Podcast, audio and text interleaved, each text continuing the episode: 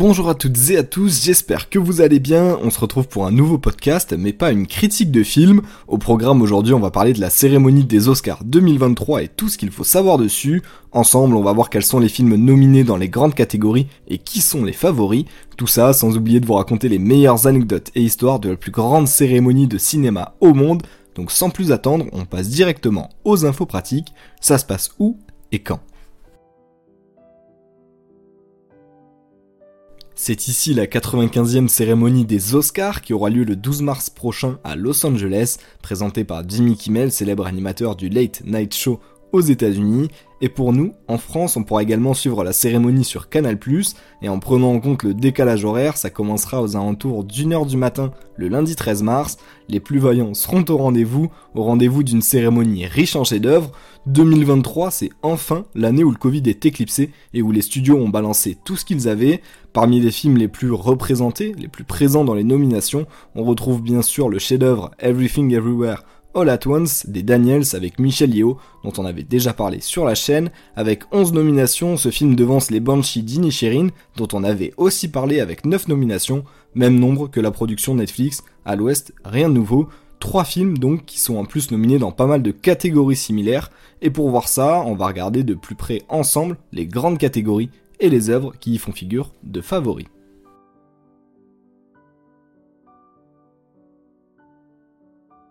Avant de commencer par la catégorie la plus attendue, je vous précise que je vais pas toutes les aborder, étant moins connaisseur de certains domaines comme les costumes, le maquillage ou autres, je vais plutôt me concentrer sur les catégories phares en vous donnant mon avis pour les films que j'ai vus et sur ce que j'ai pu lire dans pas mal d'articles. Allez, cela étant dit, on part sur la catégorie phare des Oscars, le meilleur film de l'année passée. On y retrouve les films suivants, Top Gun Maverick avec Tom Cruise, Woman Talking de la réalisatrice Sarah Polley, Everything Everywhere All at Once, on en parlait justement, mais aussi les Banshees d'Inisherin et à l'ouest rien de nouveau. Le plus gros succès de 2022, lui, Avatar La Voix de l'eau, est aussi dans cette liste, tout comme le film Sans filtre et Elvis, le biopic avec Austin Butler. Et enfin, pour finir avec les nominations pour le meilleur film, Tar, le drame mettant Kate Blanchett dans la peau d'une chef d'orchestre tyrannique. Je vous l'avais dit, on a vraiment le droit à du lourd cette année, alors qui succédera à Coda récompensé l'année dernière? La question reste complexe, même si on a déjà plusieurs pistes. Si je devais vous donner ma préférence, même si j'ai malheureusement pas eu la chance encore de voir tous les nominés, je vous dirais qu'Everything Everywhere All At Once mériterait entièrement ce prix. Dans la critique que je vous avais proposée sur ce film, je vous avais dit combien j'avais trouvé ce film parfait, riche en émotions.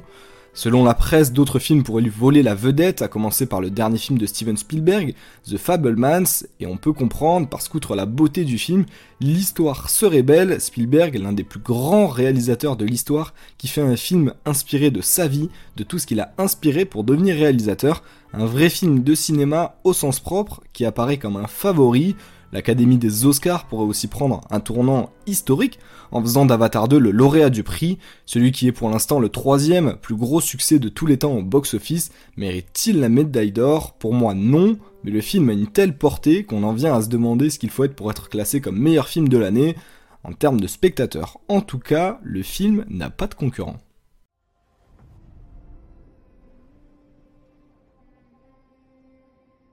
La transition d'Avatar est parfaite parce que si on parlait maintenant de l'Oscar des meilleurs effets visuels, catégorie de plus en plus importante dans laquelle sont nommés des films comme Top Gun Maverick, Black Panther Wakanda Forever, à l'ouest rien de nouveau, The Batman et bien sûr Avatar 2. Pas besoin d'épiloguer dessus, on sait déjà très bien qui va gagner, aucune surprise, je casse le suspense, ce sera Avatar La Voix de l'eau et c'est entièrement mérité. La catégorie des meilleurs décors devrait elle aussi revenir au deuxième film de la franchise, même si à la différence de films comme Babylone, les décors ici sont numériques, ils n'en restent pas moins splendides, riches et si réels à nos yeux, et on repasse de suite à une catégorie plus attendue, celle du meilleur acteur, sont nommés dans cette catégorie Austin Butler pour son rôle d'Elvis Presley, Colin Farrell vu dans les Banshees d'Inisherin, qui a d'ailleurs remporté le Golden Globe du meilleur acteur. Les deux autres nommés sont Brendan Fraser avec The Whale et Billy Nighy pour son rôle dans le film Vivre. Si je devais vous donner ma préférence, encore une fois, j'hésite beaucoup avec Colin Farrell qui joue un personnage qu'on ne peut qu'aimer,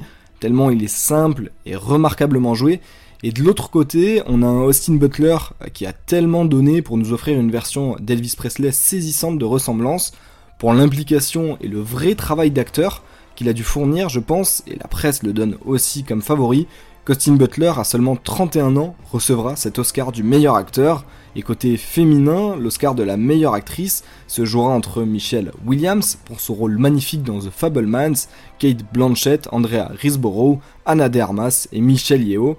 pour ce qu'il est de ma préférence, encore une fois, et mon avis personnel, je donnerais sans hésiter le trophée à Anna de Armas pour son interprétation de Marilyn Monroe dans Blonde, qui est une exclusivité Netflix, les plateformes se font de la place et ça fait plaisir, et d'ailleurs Blonde on avait pu en parler sur la chaîne, ça reste pour moi la plus grosse claque d'acting que j'ai prise cette année, elle fait d'ailleurs partie des favorites avec Michelle Yeoh, évidemment pour son rôle dans Everything Everywhere All at Once, mais aussi Kate Blanchett qu'on a vu dans Tar, toutes les trois peuvent tout à fait pressentir à repartir avec l'Oscar. Et pour rappel, l'année dernière, c'était Jessica Chastain qui s'était vue récompensée pour son rôle dans le film Dans les yeux de Tammy Faye avec Andrew Garfield.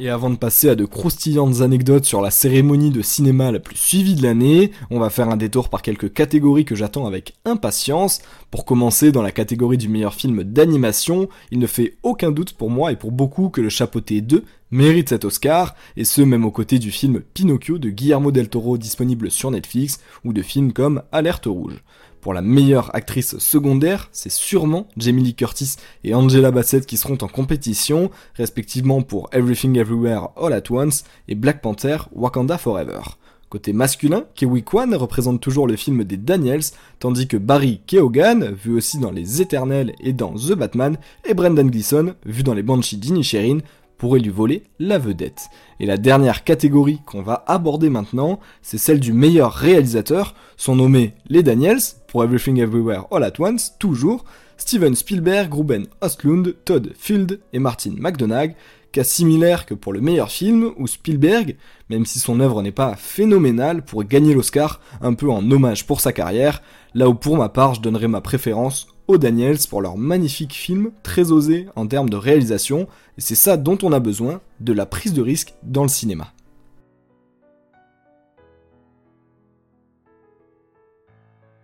Vous l'attendiez sûrement, c'est le moment pour moi de vous raconter quelques anecdotes sur cette fameuse cérémonie des Oscars. Je vous le disais, c'est la 95e édition d'une cérémonie qui est souvent décriée pour son manque de représentation féminine. Ça n'est par exemple qu'en 2010 qu'une femme a reçu la palme de meilleure réalisatrice, c'était Catherine Bigelow pour son film Des mineurs, la seule autre réalisatrice primée pour cette catégorie à ce jour a été Chloé Zhao en 2021, il y a deux ans, pour son film Nomadland, qui a été aussi élu meilleur film, elle qui a par la suite réalisé l'excellent film Les Éternels pour les studios Marvel. Et si vous vous demandez qui est le réalisateur le plus décoré par un Oscar de meilleur réalisateur, ne cherchez plus, il s'agit de Francis Ford Coppola, avec un total de 4 Oscars, ce fan de western reste à ce jour le réalisateur le plus primé, et la personne, toute catégorie confondue, qui a obtenu le plus de statuettes n'est autre que l'un des pionniers du cinéma, une personne sans qui beaucoup de choses ne seraient pas arrivées, l'immortel Walt Disney, avec 22 Oscars reçus, 22 c'est phénoménal, et en dehors de l'honneur que ça fait de recevoir autant de fois la récompense, la richesse va avec. Je sais pas si vous saviez, mais une statuette est en moyenne évaluée à 18 000 dollars. 18 000 fois 22, je vous laisse faire le calcul. Mais rassurez-vous, les nominés sont quand même récompensés eux aussi, mais d'une manière différente. Ils reçoivent en fait un sac rempli de surprises, que ce soit des goodies à quelques dollars ou même des vacances tout frais payées aux Caraïbes, pour une valeur globale de plusieurs dizaines de milliers de dollars. Ouais, c'est énorme, et voilà un peu toutes les anecdotes sympas à trouver sur les Oscars, et avec ça se termine mon podcast, j'espère que ça vous aura plu, n'hésitez pas à vous abonner pour être tenu au courant du prochain, vous pourrez être sûr que je reviendrai pour vous parler de la cérémonie quand elle sera passée, d'ici là, portez-vous bien, et à bientôt.